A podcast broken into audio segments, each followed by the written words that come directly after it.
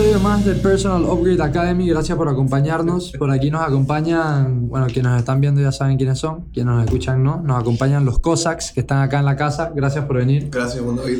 Gracias, gracias por acompañarnos. Y bueno, creo que entremos de una vez en materia. Entremos en materia. Primero estamos aquí con Hans Masachet, no sé si lo dije bien. Machasek. Machasek. y David Arias, conocido como Nubet. Sí. En las calles. En las calles. En las En calles. las calles oscuras. Ey, eh, usted, usted- tú sabías esto, Guardia, pero antes de que hicieron los Cossacks, yo practiqué para ser cantante de la banda. no. Sí, man, en mi, en mi casa. No. Te- Eso fue hace como, como casi 10 años más. ¿Tenía audición, no? No te No, puedo creer. no, no, señora. Fue como una de una hora y después de una hora fue que darle. Y más nunca dije ya, dije toca. Mira cómo fue la guía. Yo hice una canción con Andy para joder. No sé si te acuerdas. Una canción de Decíamos Palabras Sucias que la academia nos la quitó. Un día para joder hicimos una canción que- es de me Señor. Jones, pero la hicimos adaptada en español y hicimos demasiadas palabras sucias. Ahí también está Andy ahí. Como La, la, la de Mr. Jones. La de Mr. Y Jones. me acuerdo que se gritó a las maestras de toda esa mierda, o sea, la gente estaba ahí. No, la metimos en YouTube y tuvimos 500 views en un día. Man, para esa época, eso no. Estaba popping. Para, Estaba esa, popping. para esa época de 500 veces que. Era, era Uco. No había Insta, no había Insta. No, era Insta. Era, la- ya 500 views en el 2009, era dije. Ah, pegado. Aunque creo que Claro. hoy en día se ve más YouTube que antes. Claro. Hoy en día un youtuber tiene su carrera profesional y es mega millonario. Para hacer plata así, yo. Yo. O sea, me he dado cuenta que fíjate que ya la gente no usa Facebook. No, No. no. O sea, depen- depende de tu, de tu rango, ¿no? Del age group. Depende del age group.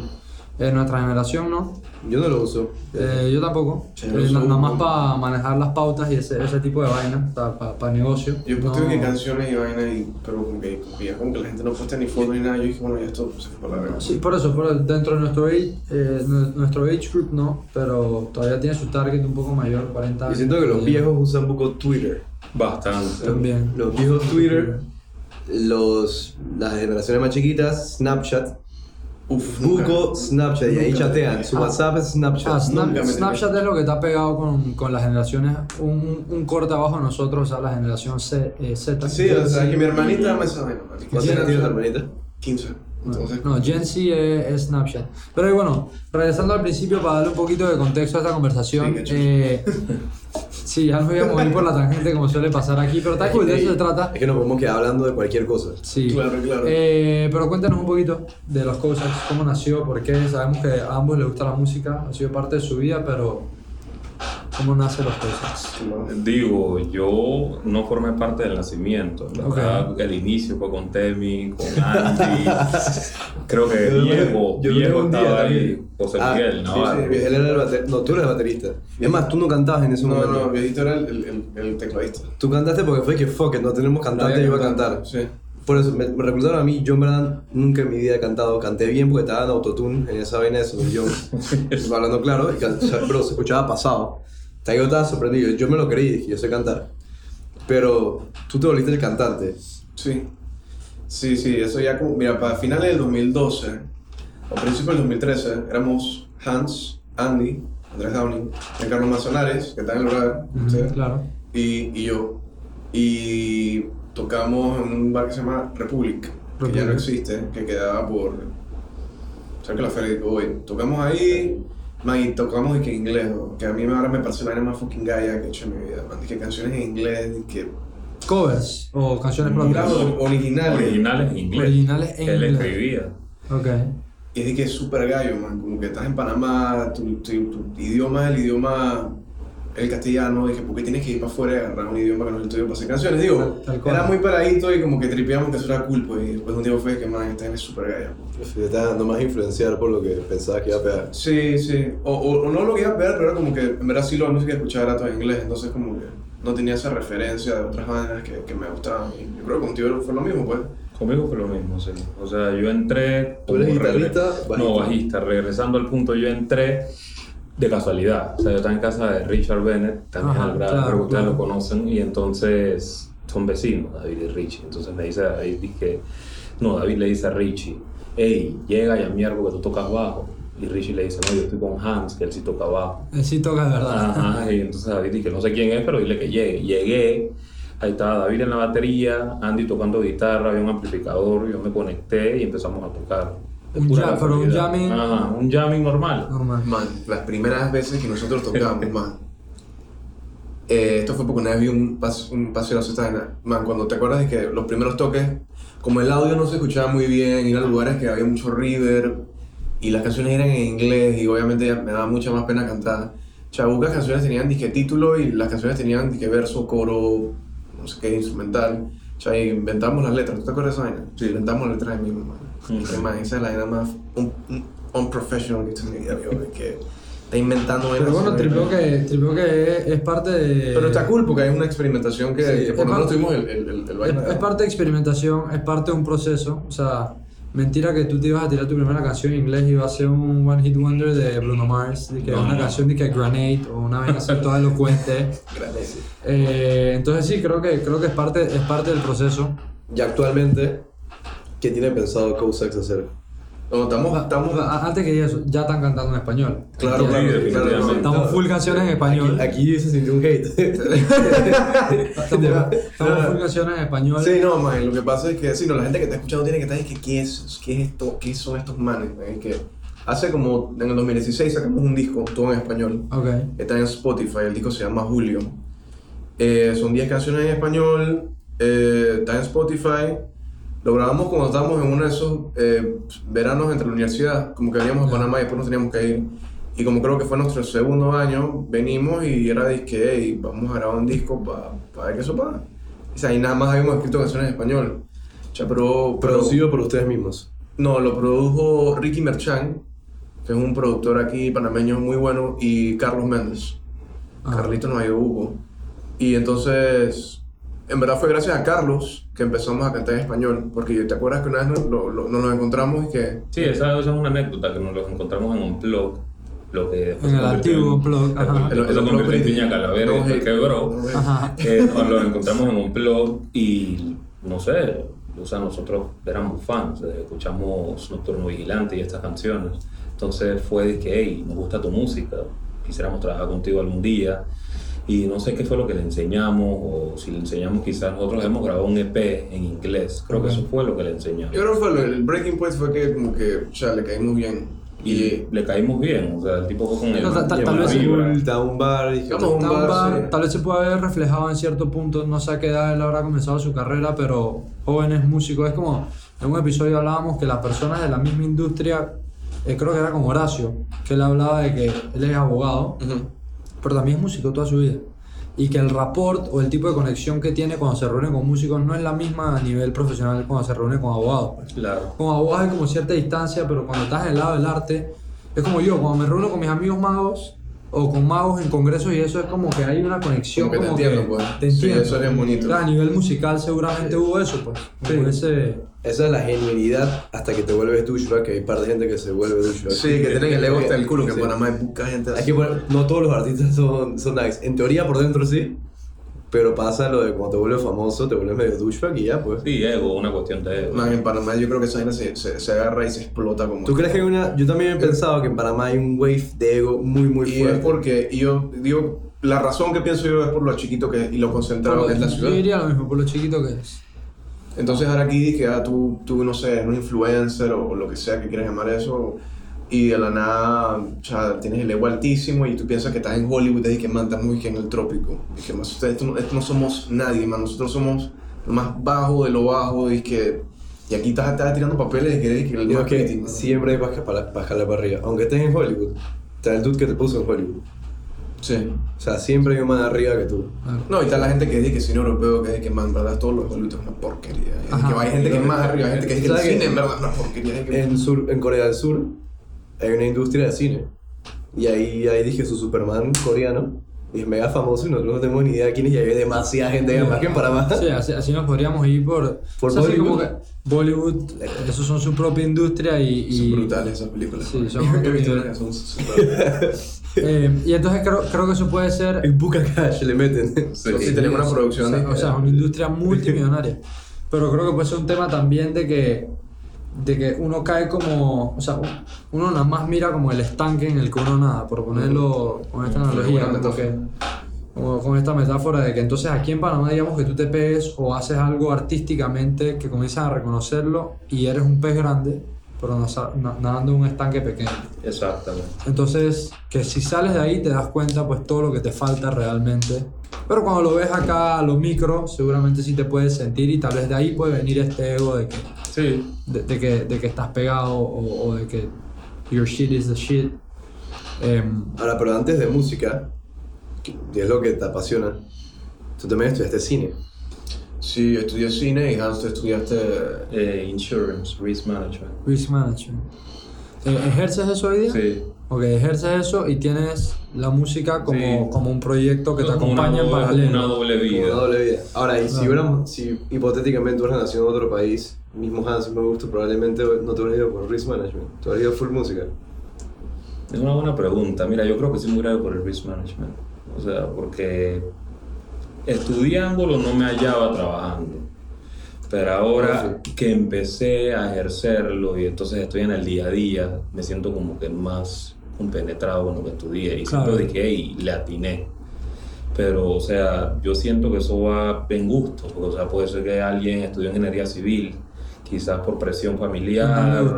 No. O porque, ah, mi papá lo hizo, mi abuelo lo hizo, pero a la hora de la hora no. Mi pasión siempre ha sido el teatro. Entonces, a veces la pegas, a veces no. Eso es un buen punto, eso es un buen punto. Y, y, y nos pasó en ese episodio, casualmente vuelvo a mencionar el episodio de Horacio, que él dijo, me apasiona las leyes, o sea, me gustan las leyes, pero no podría soltar nunca la música. Entonces él dijo, soy afortunado de que me gusten esos dos lados de la balanza. Mm. Y como tú muy bien lo estás planteando, puede haber el caso donde la persona se fue por lo profesional, Sí, por buscar el sustento económico y ese crecimiento, pero de verdad no le gustó, pues, pero lo hace por Claro. esa razón obvia. claro. Y, y, y cuéntame de los Cossacks, eh, ¿qué género, cómo ustedes le llaman, o sea, cómo ustedes consideran el género de los Cossacks? Bueno, eh, desde el disco que sacamos en el 2016, el disco que se llama Julio, eh, le- cuando lo empezamos a hacer, Hans y yo, que éramos las únicas dos personas de la banda, porque ya Andy no estaba y Giancarlo como que se fue alejando de la banda un poquito, aunque seguimos siendo grandes amigos, eh, llamaba a Hans por Skype con mi guitarra acústica Ok, entonces como que estábamos- empezamos a hacer canciones imaginándonos los arreglos en la cabeza y Hans iba escribiendo las letras. Cuando íbamos a tener ya como cinco canciones, íbamos y que vamos a hacer un EP. ok, Y ya, ya cuando teníamos como seis, siete, fue que, man, fuck it, vamos a hacer un disco entero de 10 canciones. El género es como, e- ese disco, el disco Julio es como un guacho, man. Hay canciones que, que suenan como, como medio, medio, medio rockeras, hay otras que son más salseras, hay, hay de todo, en verdad. Es, es como, no sé, Hans. A mí siempre, me, cuando me hacen esa pregunta, yo, yo no sé qué decir, porque me quedo y que, man, que esta vaina. ¿Has escuchado Mickey Movies? Sí, sí. Sí. O sea, yo no sé ni qué es ese género. Es. Es como cumbia. De hecho, están aquí Cumbia, ah, cumbia, rock. música típica con rock. A mí me gusta mucho. Son- son pasados. Mickey Muy es espectacular. Eh, ellos estuvieron aquí, en efecto, hace poco para una vaina que World Music. Ah, eh, yo fui, tuve la en oportunidad. el World Music. sí, sí. La votaron, ¿no? Y nosotros trabajamos con los manes una vez que. votaron. Sí, la primera vez que vinieron a Panamá, eh, ¿Qué pasó? que los trajo Javier Carrizo, creo que fue un grupo de gente. Ellos se presentaron en el Hard Rock dos noches. Ahí yo fui ahí. Ah, y entonces nos dieron el apoyo de David y a mí que fuéramos como stage management. Pues Ok. nos encargáramos de conseguir el backline, apoyar en las luces y eso y los conocimos y son buena gente. Sí, son son súper gente. tranquilos, man. Los Tienen una historia bien interesante. Sí. Tienen Es una historia- mezcla de cultura. Una historia muy interesante. Eh, narran la historia de cómo ellos consideran, bueno, uno que usan su música para justicia social, sea, para levantar la voz y hablar en contra de cosas que ellos creen que no está mal, que me parece increíble usar una plataforma como la música o como el arte para expresarse de esa manera.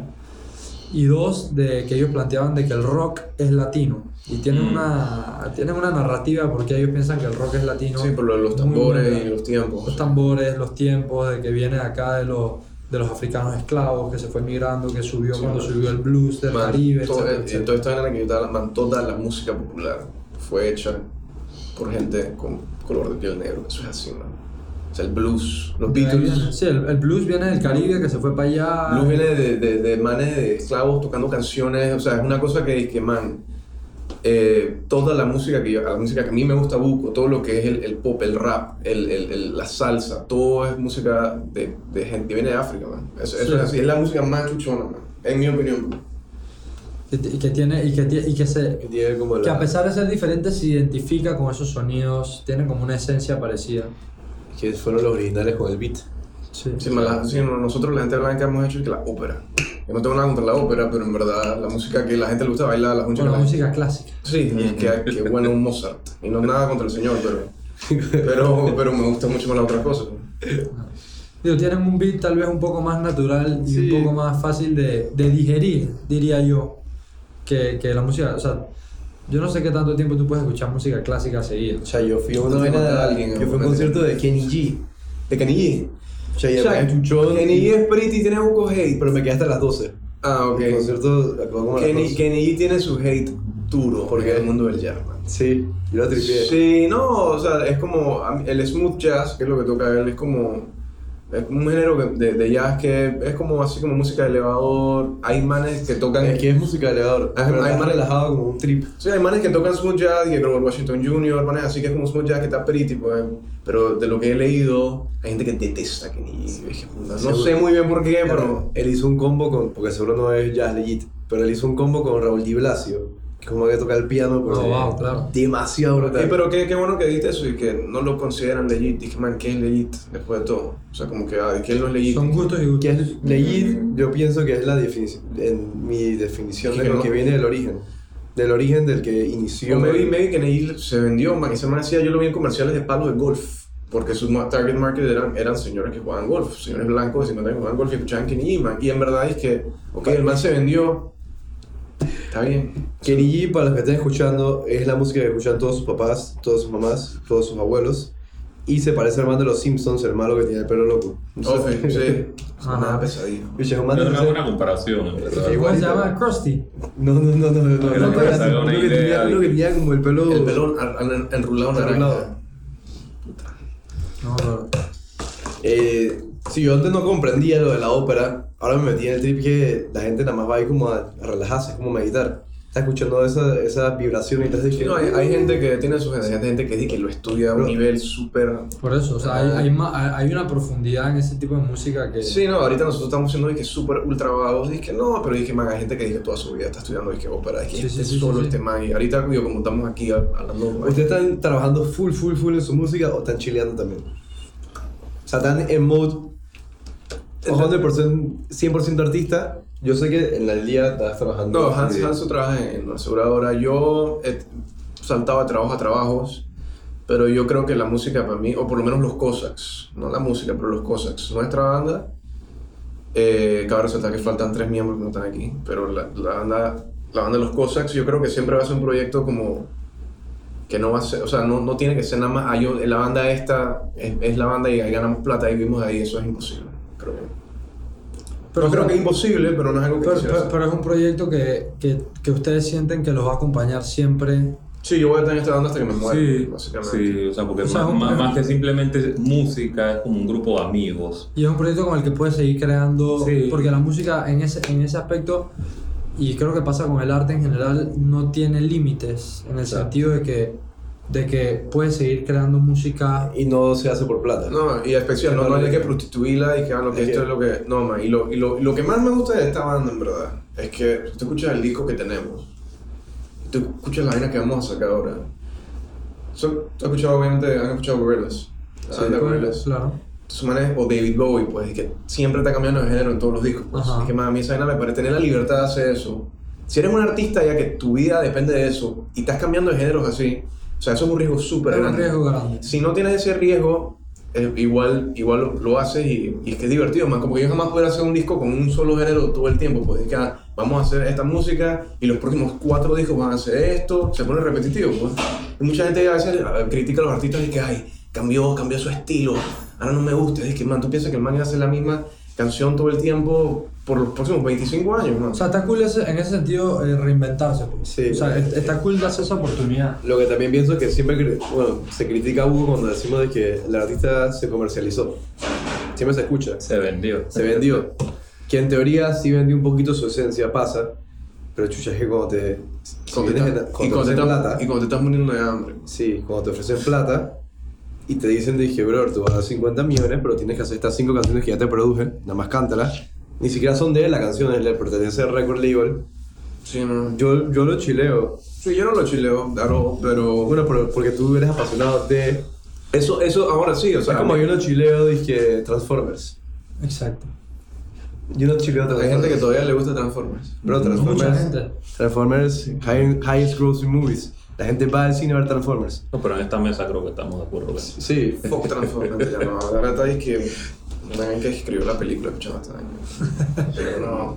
Ojalá, no, ojalá, ojalá esté escuchando esta. Sí, eh, no, pero es como, cha, yo como que mira, man, a mí me gustan las películas de Avengers, o sea, ya, que no me gustan, pero me gustan los cómics, pero las películas no me gustan, nada personal, me vi Iron Man hace como 13 años, y ya, pero a Hans le gustan, pues, y como que, que, que- el man es menos que yo porque le gusta Avengers y a mí no, ¿qué me importa? bro? Bueno, tú también estudiaste cine.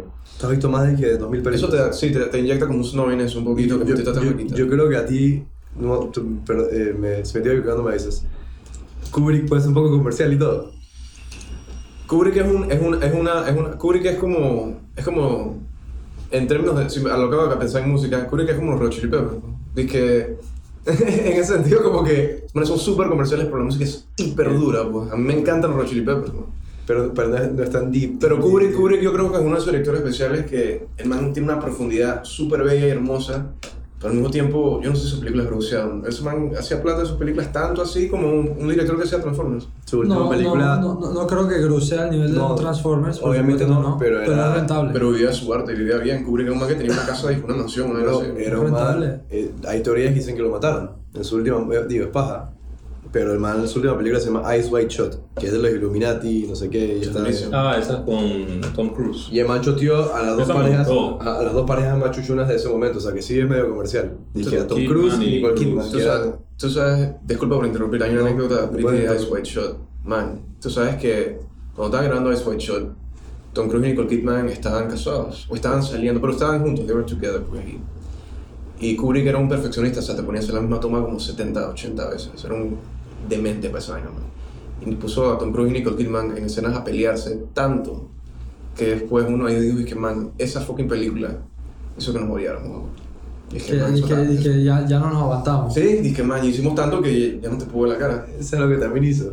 El man dije, los di- porque hay una escena que era Nicole Kidman se estaba como culiando a un man.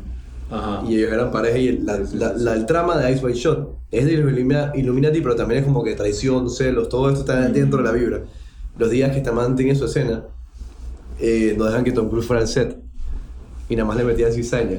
Y me mandaba para de manes de cast members que metiera cizaña de alrededor. Yo, eso está horrible. Como, Para crear dije, esa tensión, para crear esa tensión. No, son, que- son, son manes que, Son directores así que se van.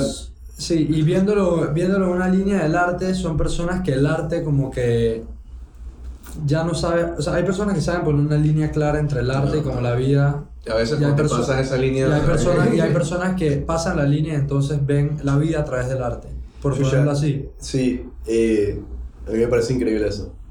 A mí- hay- yo, eso es lo que te iba a decir como me estás diciendo. Hay, yo pienso que todo el mundo puede ser artista. Todo el mundo tiene un nivel de, ar- de artista. Somos crea- creativos. El Sí, ser humano o es sea, tienes tu lado lógico-matemático y tienes tu lado creativo. Todo el mundo puede ser artista, pero hay manes que son full artistas. Full artistas que dije, 24-7. me vale verga la vida, no necesito plata, dije, hago mi película, son demasiado exitosos, pero dije, porque le, le da, le da todo igual, son full, full, full metidos de, en de ser artista. A mí me parece un chuchón. Tiene su, tiene su romance. Eh, O Eso, sea, ajá, eso- tiene, tiene su romance. Me Eso- parece chuchón. Yo, no, yo lo haría si tuviera dije, un backup de plata, pero ahora que tú dices que quiero tener un backup de plata, es mi lado lógico diciendo que necesito un backup de Claro. plata. O sea que Claro, no y que puedo. hazlo, pero o sea, si no tienes Sí, nada, me gustaría- que me vas a gustaría comer. Me gustaría comer afuera un restaurante a veces. Sí. Fino. Ajá. Sí. Ya, pero estaba viendo el documental de Headlayer. Ajá. Wow. Monstruo. Sí, chuchón. Monstruo, monstruo, monstruo. El man era un man que estaba cero guiado. Simplemente dije, hacía lo que él, él quería hacer. Mandaba a Australia, quiso ser actor, se fue, dije, eh, se fue a Los Ángeles. Backpacking, que crashó un par de casas, que tenía un pana que era actor también por ahí. Y ahí fue buscando castings a lo loco, buqueó uno y fue y, se- y fue, se fue volviendo más exitoso, más Tenía esa exitoso. vaina de que Secret. No, no, nomás chileaba, nomás que chileaba. Y man cuando era famoso, que ya había salido de que en esta que Ten Things I Hate About no sé quién. Ajá, Mm. Ajá, el man ya era famoso, ya tenía su cash. El man se dio una mansión para que los australianos llegaran y fueran, llegaran, crasharan aquí y se volvieran actores. Cada un spot para actores dije, mientras conseguían sus gigs. Y la man que sale en Neighbors. No sé si ustedes vieron Sí, Neighbors. sí, No. sí. La, la, que, la que sale con Seth Rogen. Sí. La esposa se roba en la película. Ah, ok. Ella crashaba ahí también, y, Incluso el más grande, entonces el tipo era como un filántropo. y era un artista. El, el man- Filántropo dedicado al arte. Salía que el man estaba filmando, dije, una de, de el man, una de unos guerreros que el man filmó, The Knights. Ah, que sale montando caballo Ah, y sale pelean, montando- ajá. El man estaba filmando eso y en su casa había demasiada gente, dije, el man chileaba como que desprendido de todo. Bueno, y, y, y creo que es eso. Son personas que han pasado esa línea y ven la vida a través del arte. Entonces se vuelven así. Un man, por ejemplo, que, que, a mí- que, que yo metería ahí, que me parece que siempre es tan como refreshing, mantiene su línea, pero es tan refreshing, es un, man- un Quentin Tarantino, por ejemplo. Mí ese man me parece que ha sabido identificar lo que es su esencia y el man no sale de ahí, pero se mantiene como true a lo que él hace. A mí me gusta Tarantino. ¿entiendes? Sí, me gusta. O sea, siento que él tiene una fórmula, pero, Pero, como pero- tú pero dices, es su fórmula y se mantiene... eh, su fórmula la mantiene, pero no todas las películas son iguales, a pesar No de que son iguales, ciertos pero sabes que son de es Tarantino. "Ey, es de él, pero Nada más, hay, hay ha, hecho, ha hecho nueve nada más, que él ha escrito, dirigido y... Sí, ahora viene y la, es tan cool. ahora viene su novena que es eh, Back in Hollywood. Eh, Once Once Time Upon a Time in Hollywood. ¿Quieres saber una de las que voy a pensar? Cinco directoras mujeres. Sofía Coppola. Eh, la, que, la de Hurt Locker, no sé el nombre, pero... eh, Reta, Reta Haraway, creo que es uno. Tres. sí, Lo que la- quiero venir con esto es que, es que, es que hay, hay, hay obviamente hay, hay una especie de machismo fuerte en, En la industria, en, claro. to- digo, en el mundo, en el planeta Tierra en que vivimos. Es que el pero- director es el líder del set, sí, es verdad. Exacto. Sí, sí, estaba pensando en capaz esos años O sea, hay una. Hay, Hay- un, hay un hay un movimiento- nombre de una directora que se me escapa que le ofrecieron producir una de las películas de Avenger, Wow. pero le dijeron que ella no podía dirigir las escenas de acción. O sea, que come mierda la persona que Y la man rechazó la oferta. Muy bien, claro. imbécil. Wonder Woman la dirigió una mujer. Sí. Sí, sí. Y Wonder Y Woman... hubo otra que era una crack y Una le película, ofrecieron, a ver- le ofrecieron una de las Avengers, pero le dijeron eso, y que tal director es el que va a dirigir las partes de acción. A Wrinkle in Time, ¿sabes esa película? El libro de Wrinkle in Conrad, Time, sí. Y ese libro es bueno. Sí. No, Pero mandaron ese libro- la ese La, libro la- la es película no me. La película no me gustó mucho. No me gustó, ¿sabes por qué? Porque la cagaron. No me gustó mucho. La hicieron para Women's Day. No que tenga algo en contra de las mujeres ni nada. Pero hicieron tanto a favor de este movimiento. Pusieron, dije, a Oprah, de actriz. Pusieron a Oprah. pusi- la directora era, era también mujer, que no tiene nada de malo. Pero el trip es que la esencia de la película la enfocaron en este movimiento y por eso se perdió un poquito de, la- de lo que se trata la película en sí. Yo no sabía que ni A Wrinkle in Time tenía Película. una película. Sí, sí la Leímos tiene. El libro, el libro estaba bien pretty. No es necesario ver la película. Si leíste el libro, no es El necesario. libro ver la es muy cool, eh, es me- es mega espiritual también. Lo del darkness que se acapara del mundo y se acapara del mundo con el envy, con estos feelings negativos. Ey, y, y hablando un poco de la música, que nos hemos ido al, al- al lado del cine, que todo es arte, así que todo se conecta. Pero hablando un poco de la música, eh, ¿cuándo, ¿cuándo fue el año que comenzó los Cossacks? ¿Cómo ha sido 2013? 2000, finales de 2012, 2013. Ok, 2013. O sea que seis años hasta ahora como ahí, proyecto. sí. Eh, un poquito así por encima, no tienen que profundizar mucho, pero para personas que hay personas que les gusta hacer arte, ya sea cual sea el arte, pintar, bailar, cantar, personificar, magia, lo que sea, han tenido momentos en los que han dicho y que yo creo que en verdad ya tenemos que dejar esto, o ha habido momentos en los que sí se sienten demasiado hypeados y vuelven y caen, o sea, como que han tenido ese loop, así ese movimiento up and down, o ha sido algo como que... No sé, o sea, no podría hablar por David. Claro. Yo personalmente sí lo sentí después que sacamos un EP Ajá. que lo grabamos en inglés. Ok. Que se llamaba que Every Russian is a Poet. Después que tiramos eso y tuvimos como dos o tres shows, Ajá. sí sentí como que, hey, no veo hacia dónde vamos. Ok. Y empezó como esa curva a bajar. Y fue de que, ah, bueno, fue cool mientras duró, pero no sé si va a seguir. Pero no sé si David sintió lo mismo. O sea, yo sí sentí como que un bajón hasta un punto donde, como quien dice, vino ese refresh, que fue cuando nos encontramos a Méndez y él dije, hey, porque simplemente no hacen lo mismo que están haciendo pero en español, para atraer a más gente. Pero sí llegó un punto donde tocamos tres, cuatro veces el disco y después sentí como un bajón, dije, hey, como que no estamos que, haciendo que- nada. que es natural, haciendo ¿no? Que yo creo, yo creo que en toda carrera alguien que ha experimentado el arte y creo que en todo tipo de, de cosas en las que uno emprenda, no estoy hablando de emprendimiento, sino de emprender como un camino, sea cual sea que coja, tiene que haber esa línea up and down. O sea, creo que, creo que es natural sentirlo, aunque a veces tal vez uno no puede reconocerlo, o tal vez. Sí, es que No nada, lo- Nada es steady. Ajá. Nada es steady. O sea, porque siento que llameábamos y todo, pero como que no salían más canciones. Como que quedaban... Es que empezamos a hacer mucho eso de que tocábamos y en vivo David inventaba las letras. Ok. Que es cool, pero o sea... Y es algo diferente. Es algo diferente, pero como que hasta ahí llegábamos y encima Es también... como un one trick pony, lo puedo hacer unas dos veces, que ya. Exacto, y encima también la frustración interna de que eh, el baterista como que estaba alejándose, Giancarlo. Andy siempre estuvo ahí, pero Giancarlo como que se alejaba y a veces venía y a veces no, entonces como que no sé. Actualmente, ¿quién es el baterista? Jorge Isaac Bueno, Isaac. López. El fotógrafo. Who's Ah, Jay ah, Isaac? Who's Jay Isaac? No sabía que tocaba batería. Conozco su arte como fotógrafo, un monstruo. Conozco su arte como fotógrafo, un monstruo. No De hecho, él toca batería en otra banda, Rencilla creo que se llama. Él toca en Rencilla. Ajá. Y da risa porque eh, Rencilla es una banda de metal súper fuerte. Es lo opuesto a Metal pesado, dije. Sí, y nosotros somos de que las baterías son de que Ya, ya está, dije. están destruyendo. man. Exacto. Tiene su yin yang. Sí, sí, sí. Man, está, está bueno, man. cuando eres músico tienes por lo menos, creo que tienes que poder adaptarte, sí, experimentar y adaptarte a todos los estilos, man. Como que, mira, una cosa que, que, que yo hago con Hans es que cuando escuchamos música en mi casa, es que, man, yo no creo... Cuando era más peladito y que nada más escuchaba rock, era de que, man, Y ya. reggaetón, fuck toda esa vaina, porque yo soy Yo creo que cool los y soy más pretty, y nada más escucho y que Foo Fighters. Ajá. Nada en contra me de Foo acuerdo de Fighters. esa época. Y ajá, entonces, man, yo dije que, man, si tú quieres ser, no, no, o sea, puedes hacer lo que quieras en esta fucking vida, man. Yo no soy nadie para decir, no, yo no soy nadie, pero yo creo que si tú eres un músico y tú abres tu cabeza y tú puedes escuchar salsa, reggae, afrobeat, hip hop, eh, rock clásico, eh, no sé, man, tiene que, para mí yo creo que si tú escuchas todos los géneros musicales, sea, tienes las puertas, se te abren, es que Estoy, demasiado. estoy totalmente de acuerdo. O sea, ideas creo- en cualquier tipo de es en tu vida, en O verdad. sea, creo, creo que eso no te puede restar, es más, te va a contribuir tal vez a, a la parte por lo menos musical, a tu oído, a, tu, a tus ideas, a, a algo fresh. No hay que, estar, no hay que estar orgulloso de la ignorancia. O sea, como que, De, de que si te mantienes encasillado, dice que, No hay que estar orgulloso de la ignorancia. Eso es verdad. o sea, de que si te mantienes en un solo género. Y digo, hay gente que lo ha hecho. O sea, hay gente que ha construido su carrera sobre un solo género y nunca ha migrado de ese que género. Nickelback. Yo sé, No, dije, bueno, dije Romeo Santos, que es bachata. Ujú. o sea, Bueno, que pam, U- u- Últimamente se ha movido Pero- un pero poco, ahora ha sacado reggaetón. su par de plenas de reggaetón, pero, Es que pero el- sí, él construyó su carrera sobre un solo género. Yo pienso que, que es por waves. Hay como waves, el wave de hoy en día es reggaetón. Hay un Y wave el trap.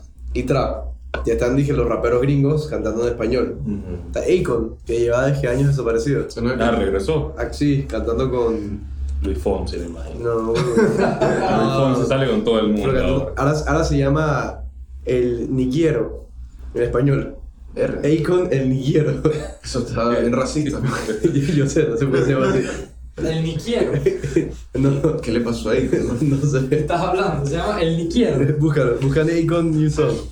Fact, fact check ahí. El Niquiero, un fact Me check. puedo, me puedo estar equivocando lo que busca Akon New Song. Sale que nunca salió nada con él. No, pero quiero. Vamos a dejar esto claro aquí para todo el mundo. Y se van a reír. Vamos a dejar esto claro aquí. Pero quiero saber con quién era que el man había sacado. Fue con un latino. Mira, el otro día estaba en, en una vaina. Yo no sabía que el música, la música urbana se poco con colaboraciones, pues. Y que si yo hago una plena contigo y tú haces una plena conmigo, entonces hay como este tío de que, bueno, yo hago una plena con Sech, entonces Sech me debe dos plenas, entonces yo vi que bestia, man, yo no. No. Ahora, yo no. Como repito, yo no odio ningún tipo de música. Tengo preferencias. Pero. Me, me, me pareció, todo el mundo, Sí, ¿no? me pareció, claro, me pareció curioso eso, como que la música urbana es que no, tú trabajas con, conmigo, mañana colaboración, pero en seis meses sacamos otra con este flow, es que chuzo. O sea, manes tienen esa vaina ahí Son como arreglos. arreglos súper arreglado, es chuzo. Digo, conocen también la industria y, y creo que ya a ese nivel lo ven también como un tema económico. El ¿no? Nigreto se llama. El Nigreto, Akon con Anuel A. Get money.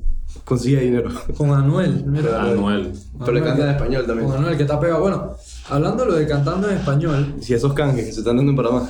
No, eh, hablando, hablando de ca- cantando en español, no creo quién lo mencionó en estos días, puede haber sido unas semanas atrás, este tema, de que, que la música, creo que fue la gente de Mickey Mouse y todo, o un día hablando en el evento que tuvimos con Mickey Mouse, que la música latina y esa esencia donde viene toda la música de estos beats caribeños y afroantillanos y de los esclavos que llegaron a América, tiene esa esencia y se ha permeado en todos los géneros de música que por ejemplo Drake hizo un collab con Bad Bunny Sí. y vino a cantar en español. ¿Me entiendes? No fue Bad Bunny tratando de cantar en inglés. Fue Drake cantando en español, música en El español. wave es reggaetón. Lo que entró fue reggaetón. Drake habla español. ¿Ah? ¿No habla español? Hablaba Sí. español, muy bien. Digo, bien. Bien. Bueno, también si le dices es que Duolingo, aprende, papá. aprende esta oración, la dice. No, pero no es lo mismo. Hay gente. Este man ha hablado buen, buen Y él español. tiene cara de medio latino. Sí, tiene, tiene Seguro tiene una- cara de que está sí. mezclado o algo Ha así. tenido una contra novia latina, eso sí te lo creo. Sí, sí. Sí, es como las cosas nuevas de Sion fue, que escuchaste su canción Life in the Tropics, se llama, y, Mm, y, y siempre, y está en Camilo canta en inglés. inglés y, man, y que cero acento, lo canta como si fuera. Yo escucho ese anime y que este man es gringo. Gringo. Y el man, yo creo que una entrevista que me dice que me tuve que practicar un montón porque no quería que fuera como esos manes que cantan. pulirlo, pa' pulirlo. Sí, para pulirlo porque la banda está que. Y que me hacen súper gaya, man. Está cool que si vas a hacer el idioma, respétalo, pues. Sushi, no sé, esa Ey, qué risa. Es que da risa, como es que hablan inglés, la gente fuer- fuerza el inglés. Fuerza un acentito al final, no sé si te das cuenta, es que I don't wanna go there. Sobre- Oh, I love it. Tommy Montana. Tony Montana, Montana. ok. Em, no sé. Sí, eh, a, a mí, me- a mí me llama la atención eso de que, de que está regresando la música a, a esos beats eh, como, como latinos, pues. Buco No sé, Trap, no sé si es decir latino, no sé si son beats latinos, pero. Buco Trap es lo que le gusta a la gente. Ey, y Hay una cosa que, mira, a mí me gusta, me gusta más el hip hop, más como un hip hop noventero. O sea, me gusta poco el hip hop, en verdad. Es más que. Ice, Ice, baby. Va- Vaya así como más cosas de que en WA, van pero, pero lo que de el disco nuevo nosotros viene full con esa influencia así como que... de hip hop, Sí, el Va, suena Roman- como- suena como Roman un- Bass. ah, como- suena como un Linkin disco. Park, No, no, no, no, no, no, no. que es como funky pop. No, no, no, no, este es cero rock, este es más como, parece, suena como un disco de 50 Cent, es rarísimo. ¿En serio? Sí, sí. Las baterías van a estar altísimas y O sea, es una vaina totalmente diferente a todo lo que han hecho. Man, son como dos bandas, desde que, desde que Gabriel y Rubén y Jorge se metieron a la banda, estamos como en... Como Yo si creo- yo creo que eso es algo que tenemos nosotros, que porque David te dice que podría ser un proyecto para toda la vida, que nosotros, entre nosotros cinco nos entendemos y tenemos esa capacidad como de hacer esa metamorfosis, de que hey, mañana me gusta rock, pero hoy, ahorita mismo en vez del rock me gusta el jazz, entonces como que entre todos compartimos aunque sea un poco. O sea, es un guacho, man. Y es una Sí. vaina súper panameña, porque Panamá es un fucking guacho, man. Entonces, dije, Panamá es el- el- la banda literalmente es eso. Con géneros musicales, pues, pero es de que... O sea, me vi este disco que estamos haciendo, o sea, está sonando más con hip hop y en cinco años queremos hacer un disco de country o de jazz. ¿Por qué no? Si al final El nombre Cossacks, ¿de dónde viene? se lo bautizó André- Andy. Andy. Vino como, vino un libro... No hay, ninguna, una- no hay ninguna banda que se llama así. Hay unos manes en España que se llaman dizque Space Cossacks. Y hay una banda de manes de motocicleta que matan gente dije, en Texas que se llaman dizque Cossacks.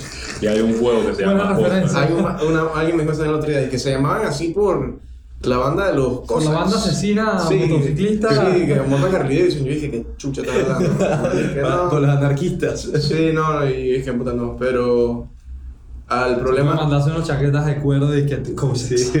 eh, yo, yo, yo no sé, el, nombre de la banda, digo, ya se quedó así, ¿eh? pero yo hubiera... No, está cool, está cool. Es un nombre raro, man, y todo el mundo le cuesta escribirlo. Yo dije, chuzo, bueno, mejor el que lo quiere escribir lo busca bien y le interesa por lo menos. Si no me equivoco es C-O-S-S-A-C-K-S. Correcto, sí. Cossacks. Lo único que cambiamos fue que antes era de que D Cossacks, ahora es los Cossacks. Sí, cuando cambiamos de inglés a español. lo- Pero mantuvieron, claro, mantuvieron todo lo otro. Ey, lo, lo, lo que dicen de que, de que pueden cambiar un disco a otro me parece cool por el lado experimental. Yo creo que como artista, y yo lo digo desde mi opinión personal, que he estado involucrado con el arte toda mi vida, esa oportunidad como artista, darse esa oportunidad como artista de experimentar, creo que es necesario porque si no uno siento que te puedes frustrar con el arte, o al menos que seas una persona que desde chiquito sí encontró como que Esto nicho. es lo mío Exacto. y no quiero hacer nada más. Hans, Hans el otro día, full con lo que está diciendo Hans el otro día, me mandó un video de David Bowie, man, que me inspiró un montón. que ¿Qué era lo que decía David Bowie? O sea, David Bowie, antes de decir lo que decía el video, obviamente para mí, y bueno, por lo visto también para David, eh, ha sido un artista dije, que me ha marcado mucho. Sobre todo cuando estaba allá en Estados Unidos, entonces yo me ponía a ver entrevistas de él. Ok. Nada más porque, o sea, es bueno ver el lado musical, pero cuando ves el lado personal del artista, Que influye en su... ves que, hey, o sea, el tipo tiene su personaje en el stage, pero fuera del stage es un tipo completamente elocuente. Entonces en este video, el man, obviamente era en inglés, pero decía que la buena música o la buena arte es cuando sumerges los pies tan profundo que ya casi no puedes sentir el suelo y que te estás ahogando. Ahí es donde vienen las cosas buenas. Sí, porque estás Porque, o sea, estás experimentando al máximo Claro. y que nunca busques la aprobación del público. Sí, cuando empiezas a buscar la aprobación del público a veces te la cagas. Que, que- que te toca como, o sea, ahí, en, en- en ese ejemplo que acabas de dar, es un tema ya como de, si me sumerjo lo suficiente que estoy casi codándome, mi reacción es un tema de supervivencia, entonces voy a hacer lo que realmente me Sale su esencia. Exacto. Voy, Es voy- voy a, voy a, no voy a reaccionar, voy a actuar, o sea, no, Ujú. no estoy reaccionando a lo que me tiren, sino que estoy actuando porque me toca. Un buen artista está totalmente enfocado con su esencia, es él mismo. O sea, los mejores artistas son ellos mismos genuinamente y están haciendo lo que ellos quieren hacer sin, sin guías alrededor. Sí. Y para lo de preocuparse, dije, por lo que el público quiera, ahí están los record labels. ¿Lo que? Los record labels ya te hacen ese favor. Eh, de sacar canciones para lo que el público quiera. Su Claro. es ver, dije, Es ver qué, qué es lo que se está moviendo ¿Qué es lo que comercialmente, qué es lo que se está moviendo comercialmente. Eso es lo bueno de esas plataformas como Spotify, que le dan mucho más... Pero muy poquito, pero hacen que los artistas independientes tengan mucho más poder, pues, de alguna forma. Ah, bueno, es una plataforma para los independientes, pero por el otro lado, para los record labels, tienes ya demasiada info, o sea, demasiada Sí, data no, toda no esa tenía. metadata es que metía en una computadora es que ahorita es que chequeando cuándo voy a meter y voy a escuchar la canción. O sea, esa vaina. Exacto. Sí, te- te- tengo entendido que para poder pegar dentro de Spotify, o sea, pegar bien exitoso, pasas por un rango de los top 50, no sé qué, de aquí te meten un rango de otros top 50, pero aquí ya dan los record labels, teniendo toda la maquinaria Tiene para que pase una, eso. tiene como una mafia. Tiene una mafia dentro. Claro. Claro. Eso nos explicaron en el, en el episodio pasado. En el pasado. En el, el episodio pasado, que bueno, técnicamente ahorita mientras hablamos no ha salido, pero cuando ustedes escuchen esto ya va a haber salido. Eh, eh, nos explicaban eso de que, de que antes estas casas disqueras controlaban el mercado de quién salía en la radio, quién tenía los espacios para pautar en las radios, para poner las canciones a sonar en la radio. La radio hoy día es el Spotify, entonces migraron hacia Spotify y las grandes casas disqueras o los record labels son parte dueños de Spotify y los artistas que firman con ellos buscan como empujarlos dentro de estos espacios para que comiencen a migrar entre una lista de que estás en el top 50 de Panamá. Bien, ah, bueno, ahora te voy a poner en el playlist Viva Latino, que ya tiene 2 millones de personas que lo escuchan y, Y todos con algoritmos. ajá. Mm. Ya saben todo. y poco a poco va filtrando y dije, man, esta canción sé que me funciona es en mi disquera, la meto en este playlist que tengo contactos en y que la escucha ya un pichal de gente, pero de Argentina, de Chile, de Colombia, de Venezuela. El record label te puede llevar, digamos, hasta, si es de 0 al 100, 100 siendo ya exitoso que puedes vivir la música, te puede llevar como un 40. Pero de ahí en adelante, si no eres tan bueno, no tienes buena música, no vas a, seguir, no vas a llegar. No te vas a seguir Claro, fabrican esta imagen y te llevan al 40. Exacto, y te el llevan al Nicker, 40. Pero, Si la gente te comienza a reproducir, te disparaste. Te disparaste. Pero ellos son los que te ponen en la posición para que tu música o, o takes off o... Y por eso nos explicaba quien estuvo en el episodio anterior que por eso es que firman tantos artistas y que hasta cierto grado juegan con las personas en el sentido de que, puta, cuando tú eres artista y ese es tu sueño, es tu sueño, pero para ellos eres medio que disposable.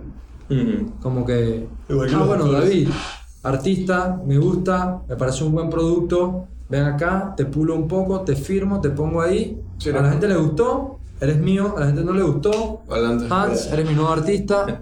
Es así, man, y esa es la forma de pensar. Esa le quita totalmente toda, toda la humanidad. Y eso es, es que en verdad en, la industria de la música y la industria del cine no es bonita. Y no es tan... Es bonita lo que se ve en el resultado final. Claro, sí. Los Pero- conciertos a los que vamos, las lo que pasa películas que vemos. bambalinas. No, bueno, lo que sí es bonito es lo que sacan, la obra. Claro. Eso siempre es bonito. Pero lo que está detrás no es tanto. Y los deals que hay y las maneras que se tuvieron que, que coger a ciertos productores para poder llegar a su película, tampoco. Eso, eso es una realidad y también las condiciones a las que ciertas personas se someten para perseguir eso hasta que tengan una oportunidad. Mira, por ejemplo, ahora que está Ladino en el cine, el, el, el, el live action. No lo he visto. tampoco. Está, cha, deberían No, ir a no, verla. no, Tú tú nunca la vas a ver. Yo, yo- yo se la, yo se la recomiendo que la gente la vaya a ver. Yo la, yo la veo. por, voy a ver. yo lo digo, a nivel cine, y yo también soy fa- o sea, fanático del cine, a nivel cine, pues obviamente sabes lo que vas a esperar.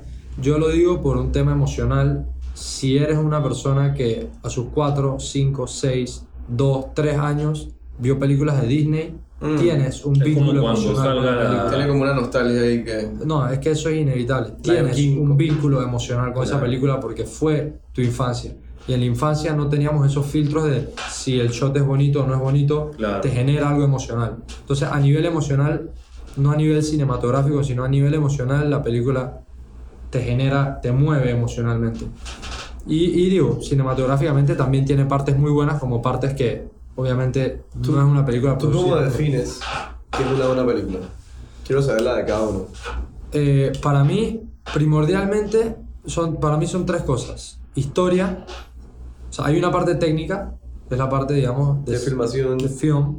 eh, hay una parte técnica, eh, audio, eh, shots, escenas, etcétera, secuencias, etcétera. La parte técnica, pero para mí, lo más importante, lo disfruto, a pesar de que pueda tener carencia en la parte técnica, yo disfruto si es una buena historia, porque yo soy adicto a las buenas historias y si me mueve emocionalmente. O sea, sí, por eso digo que esta Aladino la recomiendo y se la he dicho ya como a 30 personas que la vayan a ver si son de nuestra generación, porque tiene un compuesto emocional. De ver al Genie, que fue representado por Robin Williams hace 26 años, ahora verlo creado desde otra perspectiva con un personaje como Will Smith, que para mí, puta, me parece un ser humano increíble, aparte por su lado artístico, como por la calidad de persona que demuestra ser y por las vainas que hace. Em, entonces, eso. Entonces, lo que, ta- lo que quería hablar antes de que preguntase si, si estaba culo o no Aladino es que el pelado que hace de Aladino, que se llama Mena Masud, el man en una entrevista, eh, el man dice, Chuso, yo viví por dos años en un closet. Que yo viví por dos años en un closet tratando de make it.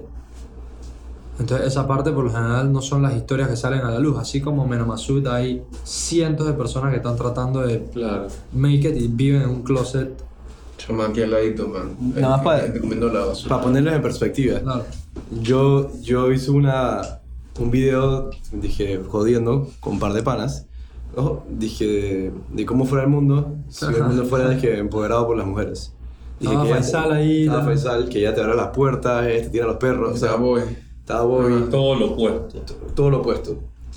Yo metí mi vaina en una, vaina, una página allá que se llama Backstage. Hay dos allá grandes, una que se llama Backstage y una que se llama dije, Casting LA. Y metí y dije, estoy haciendo esta película, no sé qué, estoy, eh, choteme. Aplicaron 150 personas. Y no tenía paga. Así de Juan grita la gente, pues. 150 personas sin paga. Sin paga. Yo tuve que hacer un casting. Que yo que no he hecho nada en mi vida. Tuve que hacer O un sea, para casting. ti, ibas a hacer un proyecto chico, no va a pegar mucha gente y terminaste de que tengo que hacer casting. Yo sabía que iba a pasar porque hay poca, poca gente. Hice otro también después. Hice un video, dije yo y Bobby con 18 modelos. Dije, pusimos, dije, tengo un comercial para Adidas. Y aplicaron como 40 personas. Y de hecho era un comercial para Adidas. Obviamente no. Obviamente Era mierda.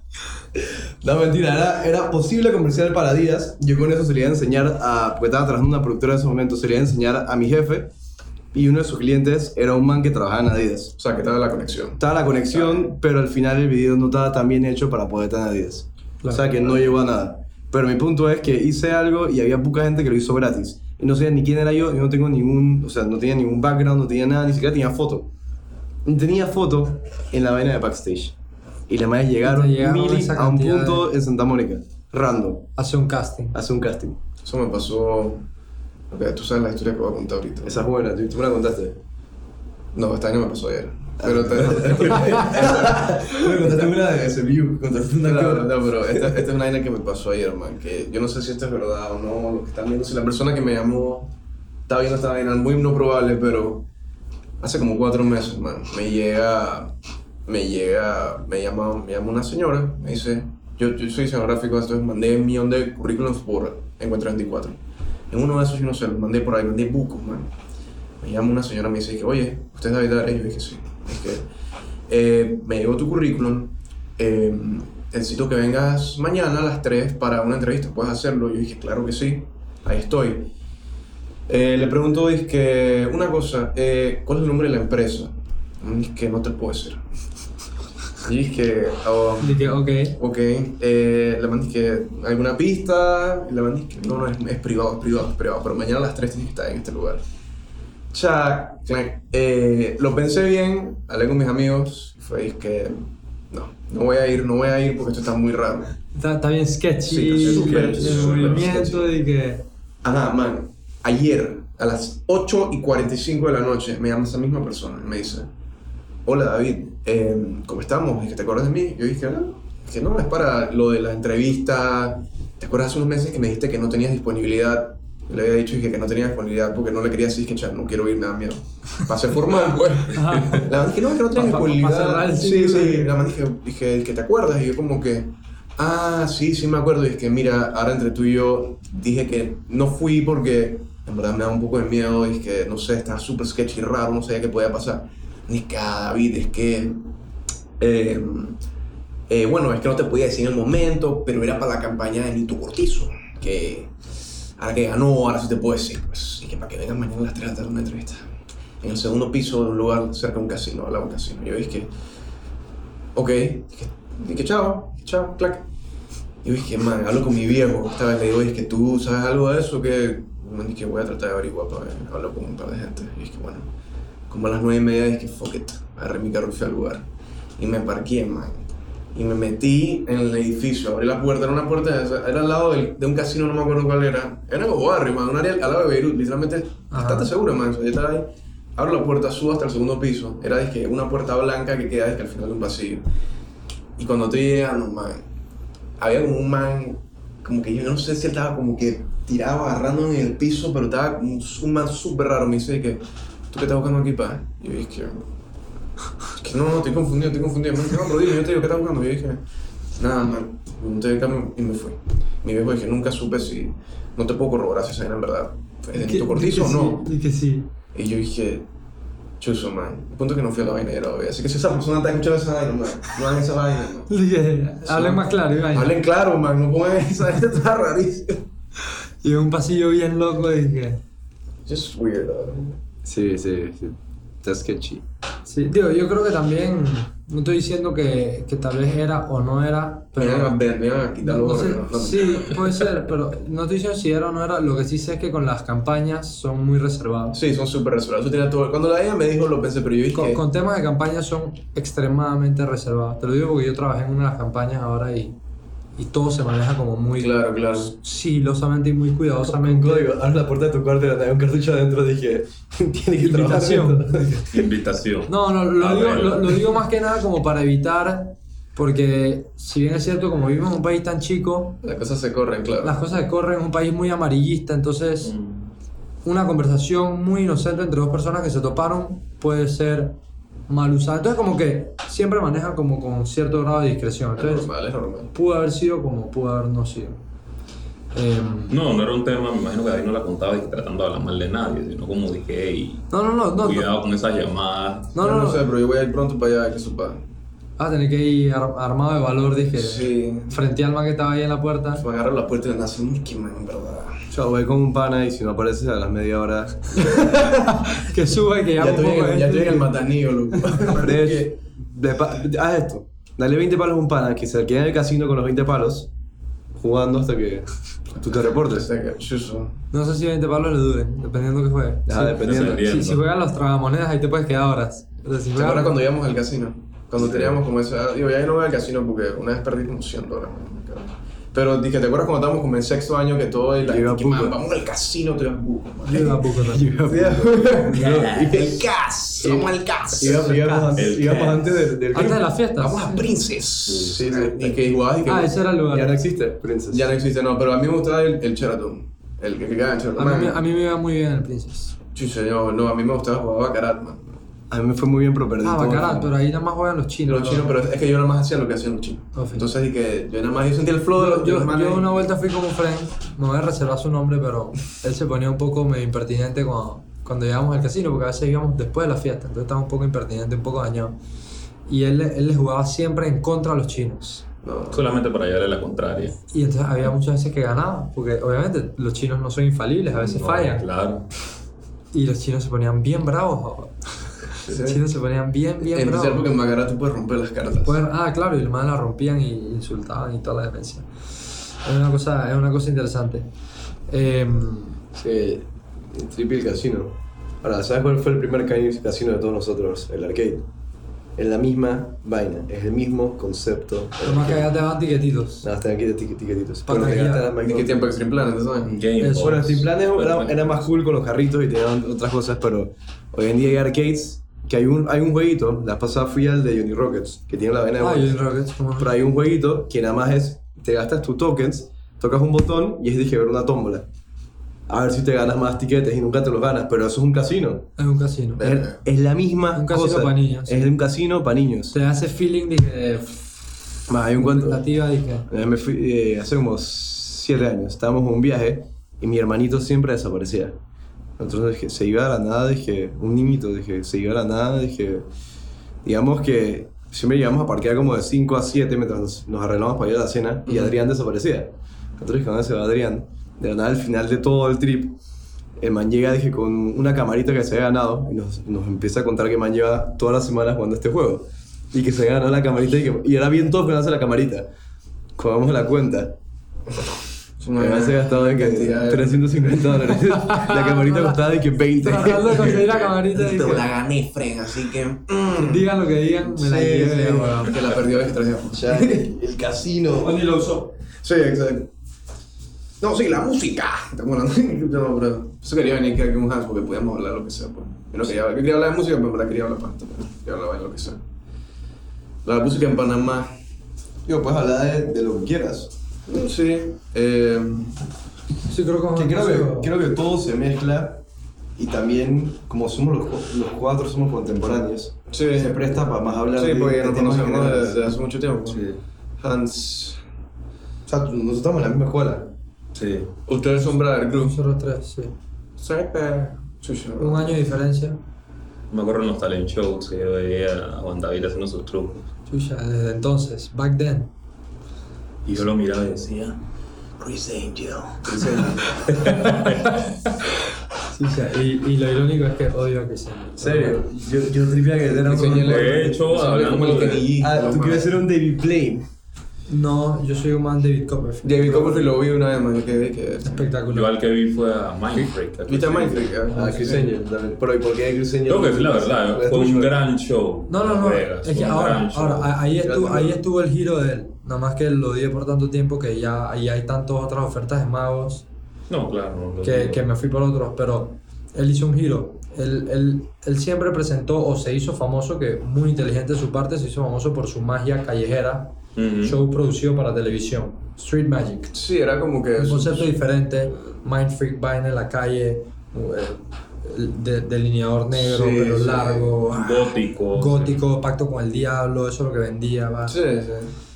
Eh, eso, no es, eso nunca fue el estilo de magia que a mí me llamó. Yo, yo siempre vinculé la magia de chiquito con un teatro porque mi abuela fue actriz de teatro. Aquí en Panamá hizo más de 40 horas. Entonces, el teatro para mí era como un espacio para expresarse artísticamente y como mago, el que hacía eso era David Copperfield. Entonces, yo me fui más por esa línea. Este más clásico. ¿Cuál es la diferencia entre, vamos a decir, David Blaine, que es un tipo que todo el mundo aquí conoce a David Blaine y las vainas que hace? Street. Que se, él, él hace de que, dime un, dime un clásico ejemplo de una vaina que ha hecho David Blaine, por ejemplo. Que, David es Blaine. un ¿cómo es la R en agua y aguanta la Sí, respiración. o sea, así comenzó haciendo las cosas, eh, se volvió bastante famoso haciendo eso. pero, pero ¿por qué él es- se considera, él se vende entonces como mago o por qué no él no es disque un artista, pues? O que, es, que hace disque, disque esos son performances de él de arte. Porque eso es lo que hizo al principio. Ahora hoy día él es un ilusionista. Su, su, su estilo es muy reservado. Es un man. Si tú lo ves, es que. Pick a card. Sí, él mantiene su, su flow sin ahí, que es y el man dice No, look at me. Sí, es de que es misterioso. eh. Es un estilo totalmente diferente y es un estilo que vende porque su, su estilo de magia va muy, mi- muy vinculado a lo psicológico. Hace mucho mentalismo también. Entonces es como magia psicológica. Mm. No es el man habilidoso con las manos. David Copperfield es más como, Ah. como no David sé, Copperfield es más showman. David ¿Cómo es Copperfield es un gran showman, man de escenario. David Copperfield siempre ha sido un man de Sí, no, escenario. súper carismático. Acuerdo cuando lo vi, me estaba cagando la risa también. Dije, "Ya, que está Tal cool". cual, súper carismático, divertido, man de escenario, man de grandes audiencias. Eh, entonces son diferentes estilos, creo. Eh, pero sí, regresando a lo de Kiss Angel, él nunca fue mi favorito. Eh, entonces sí, haciendo magia, haciendo magia de pequeño, como artista. ¿Tú a qué edad comenzaste a tocar música? Eh, empecé a tocar guitarra como a los 12, después me metí a tocar boca batería y después le agarré de vuelta la Yo guitarra. comencé a hacer magia a los 12 también. Tú también comenzaste temprano a tocar Como a música. los 13, 14 por ahí. Eh, eh, Eso es, creo que uno se da cuenta bien temprano, a temprano, o sea, a temprana edad cuando te gusta algo del arte y, y te das cuenta si eres la persona que le gusta cuando te confrontas a ese arte y, y es que te atrapa. es que- o sea, desde los 12 ha habido momentos o por lo menos largos periodos en los que has dejado la música y que por completo. No, yo estoy seguro yo me moría haciendo música. ¿vale? ¿Ves? Yo creo que también hay una cosa que quería tocar, es el tema como que creo que todo el mundo que hace arte o tienes esa sensibilidad, pues no tienes que hacer, pero puedes ser una persona que le gusta mucho el arte.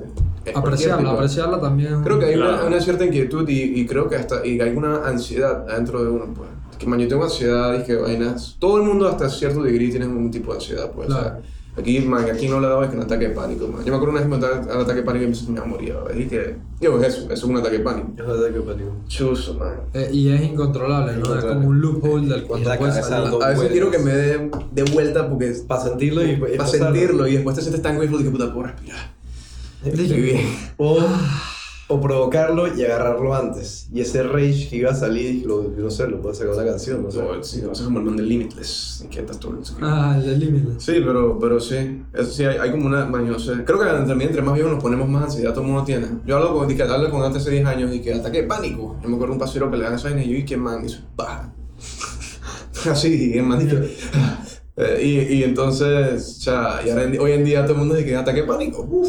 Qué fresh. Yo te lo conozco, lo Y que conozco. yo me estoy tomando esto, ¿tú qué estás Sí, tomando? de que yo estoy tomando tibaño, estoy tomando eh, Xanax. Yo estoy meditando. estoy meditando y tomando té. Pero es una cosa que a la- como a los 21, 22, cuando ya es como te empiezas a como y se que- sabe por qué. Claro, por la, por la presión, ¿no? La No, es presión- porque, sí, la La presión presión. social. Verdad, Y y- de chiquito también lo sentías. Más que no tan, no tan gravedad, lo podías olvidar, pero se guardaba ahí. Sí, era de grande ya, a mí, ya de sale. a mí de chiquito jamás me dieron vainas de ansiedad, jamás. Maybe sí, pero en microdosis. Sí, en microdosis. Y, me- y va acumulándose, va acumulando. No es que es de la nada. La ansiedad no te lleva de la nada. Microdosis, microdosis, microdosis y la nada que ya lo sientes. Y también otra cosa, de chiquito uno no es tan analítico como es ahora. Claro. Todo. En Uno, tu- en tu- en tu- uno cuestiona mucho, pero cuestiona tal vez con menos profundidad que ahora. Ahora uno solito con sus pensamientos te puedes meter en un rabbit hole que tú solito te metiste y que... Y te fuiste por... En, en, tu, en, tu caso, en tu caso es bien especial lo, lo, lo, lo, lo, lo del ataque. Lo- la ansiedad desde los 10 años. Sí. Desde los 10 A años. mí me acuerdo que tú me Por eso, contaste. por eso, hay casos, hay casos que se, que se, que se dispara Mm, eh, a desde temprana que eres niño, a El, temprana el, el cuento de cuando Hans dio su primer ataque de pánico es, un, es una gran historia. Eso, bueno, el primero, a los 10 años no me acuerdo, como decía. Pero el que, fue como, el que fue como el breaking point antes de que tú te fueras a estudiar afuera. Sí, o sea, hubo un breaking point. Yo me fui a, a Tallahassee en el 2014, a. FSU, y yo estaba un día tranquilo ahí en el DEN, escuchando música. En FSU ya. No, no, no, aquí en Panamá. Ah, en Panamá, en la casa, mi papá escuchando música, me acuerdo que puse Richard Bona, que es un bajista, y entonces estaba haciendo como, antes de eso había como un comercial de un pedal de bajo que era como un loop. Yo estaba tranquilo y de la nada yo no sé por qué, como que me di la vuelta en la silla, no sé qué estaba haciendo, y empiezo a escuchar que el loop como que se le sube el volumen. Y, que, y yo dije, qué comercial más raro. Me volteo y estaba en pausa.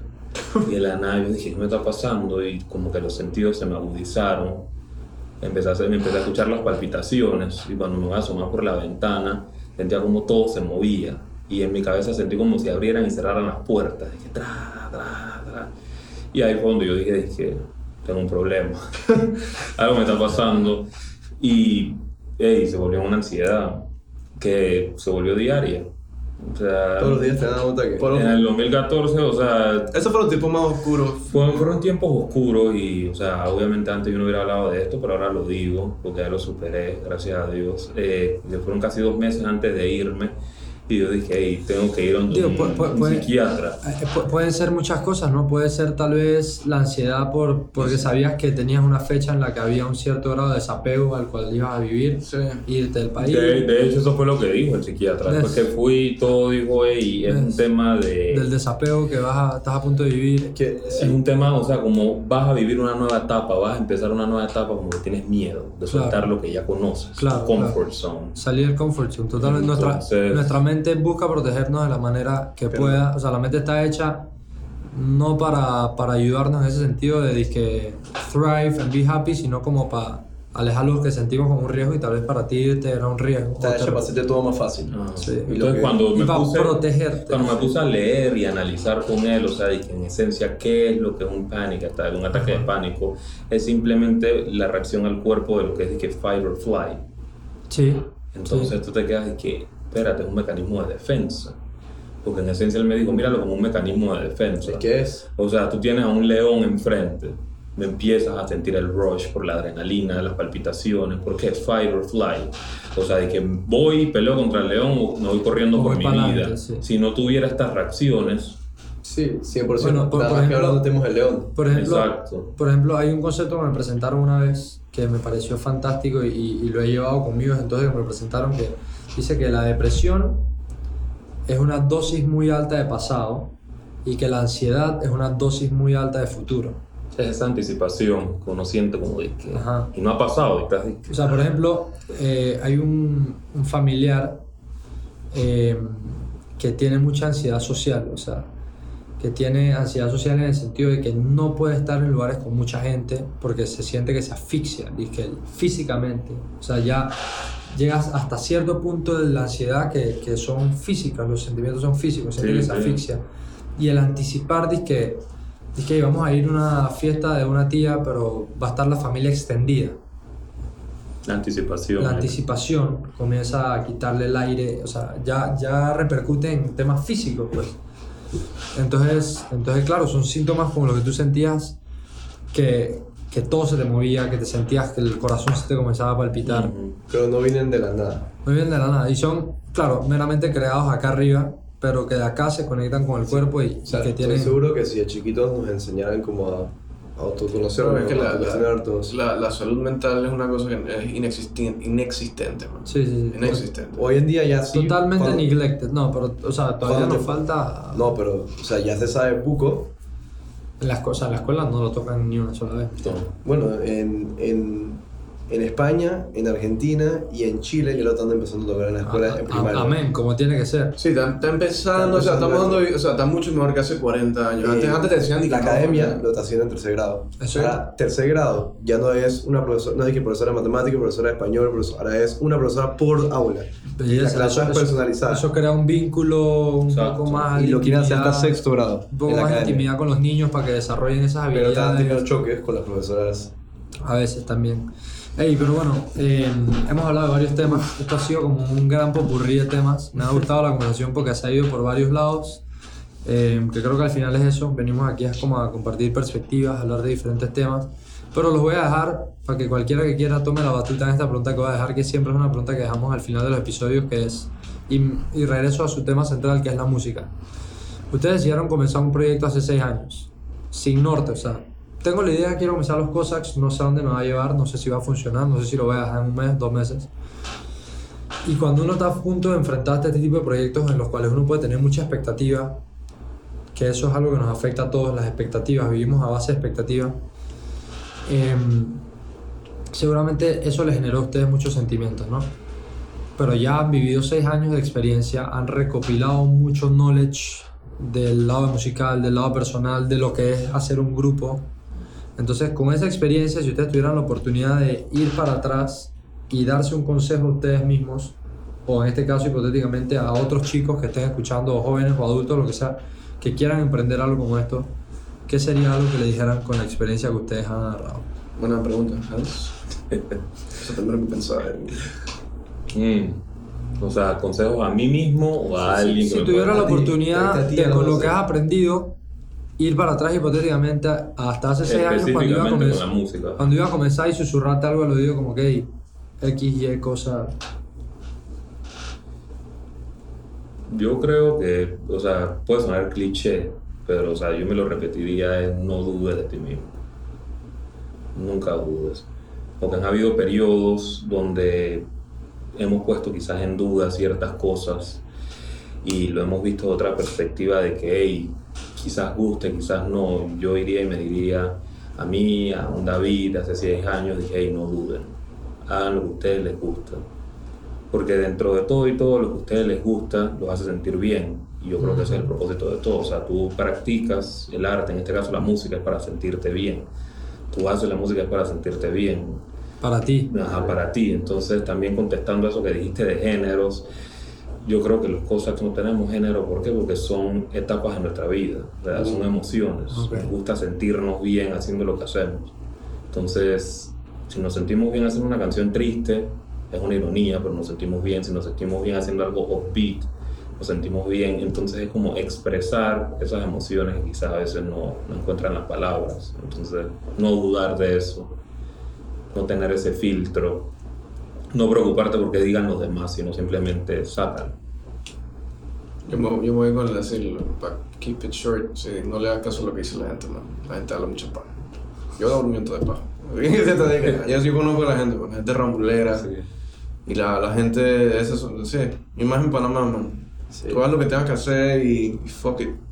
Sabes que dijiste que es un cliché, y sí es cierto que es un cliché, pero es totalmente real. Y cada vez que preguntamos esto, siempre nos dicen, El mensaje, el, mensaje se va, el mensaje se va casi que siempre por esa línea. Y es que años más tarde de estar emprendiendo algo profesional, artístico, personal, te das cuenta de que hubieras podido avanzar mucho más rápido en ese camino si, si lo hicieras tiempo. para ti, para disfrutarlo, pues que era la esencia como uno, como uno lo envisiona al principio, es para disfrutártelo. Pero Sí. uno pierde tal vez ese norte en el es que de camino. chiquito no tenemos ese bloqueo de que lo que sea que te esté entrando se va para atrás.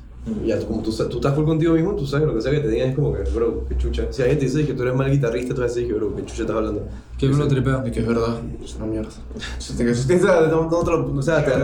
O sea, va muy ligado a la autoestima, o sea, también, dije, tener dije, la autoestima y confianza en ti mismo de que, hey, lo que estoy haciendo, que no te gusta a ti o que te suene mal a ti, no significa que sea malo. Exacto. Es que cuando uno está aprendiendo y no sabe algo, no es, no es profesional algo, uno sabe que no es el mejor, Claro. Pero uno tiene que estar cool. Pero por lo de menos que- tienes los huevos para hacerlo. Exacto, y tienes que estar cool que estás aprendiendo y que sabes que no eres el mejor y que estás fresh. Claro. Sí, eso también es cool, man. Y si alguien te quiere joder, bueno, eso, puede- eso refleja más sobre la persona y las inseguridades que esa persona tiene. Que las está Sí, proyectando. man, por eso ya si yo estoy en la calle y, y yo veo como que una, vaina como que se da forma y alguien me dice algo y dije, man, estás, estás full proyectando y que esta vaina, estas inseguridades tuyas, pues como que, no sé.